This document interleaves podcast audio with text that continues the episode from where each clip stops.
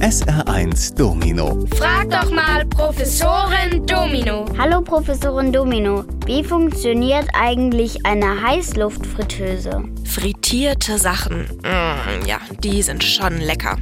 Blöd, dass man da in der Regel so viel Fett für braucht. Das ist nämlich nicht besonders gesund. Zum Glück gibt es aber Heißluftfritteusen.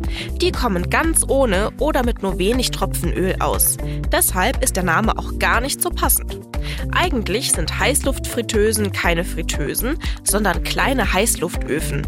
Die Heizstäbe im Inneren, die werden in kurzer Zeit richtig heiß und durch eine Art eingebauten Föhn wird diese Hitze dann ganz schnell durch den kleinen Ofen gepustet. Dadurch kommt sie überall gut beim Lebensmittel an und macht dieses schön knusprig. Viele finden, dass Pommes aus der Heißluftfritteuse genauso gut schmecken wie solche aus einer echten Fritteuse. Aber sie sind viel gesünder, weil sie weniger Fett enthalten. SR1. Hallo Professorin Domino, was ist eigentlich die größte Stadt der Welt? Das ist zurzeit eine Stadt in Japan, nämlich Tokio, beziehungsweise Tokio mit seinen Gebieten drumherum.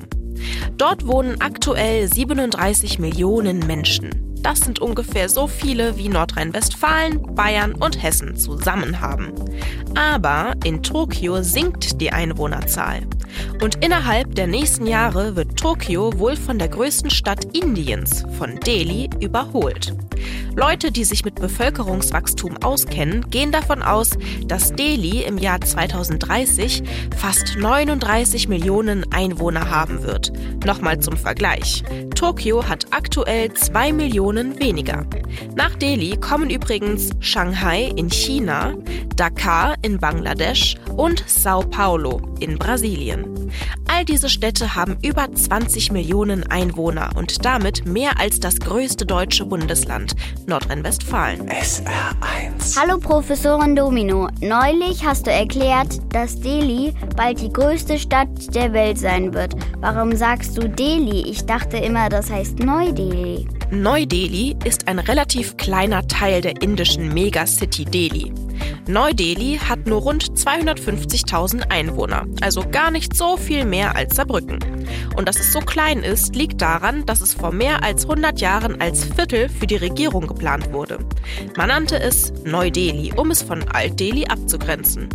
Alt-Delhi ist die ursprüngliche Stadt, die Altstadt sozusagen. Drumherum sind die Ortschaften immer schneller und mehr zusammengewachsen. Deshalb hat man den Großraum um Alt- und Neu-Delhi herum einfach nur Delhi genannt. Da leben inzwischen weit über 30 Millionen Menschen. Bei uns kennen viele diesen Unterschied nicht und meinen mit Neu-Delhi die bald größte Stadt der Welt. Du aber weißt jetzt, dass Neu-Delhi nur ein kleiner Teil der Millionenstadt Delhi ist. SR1 Domino. Frag doch mal Professorin Domino.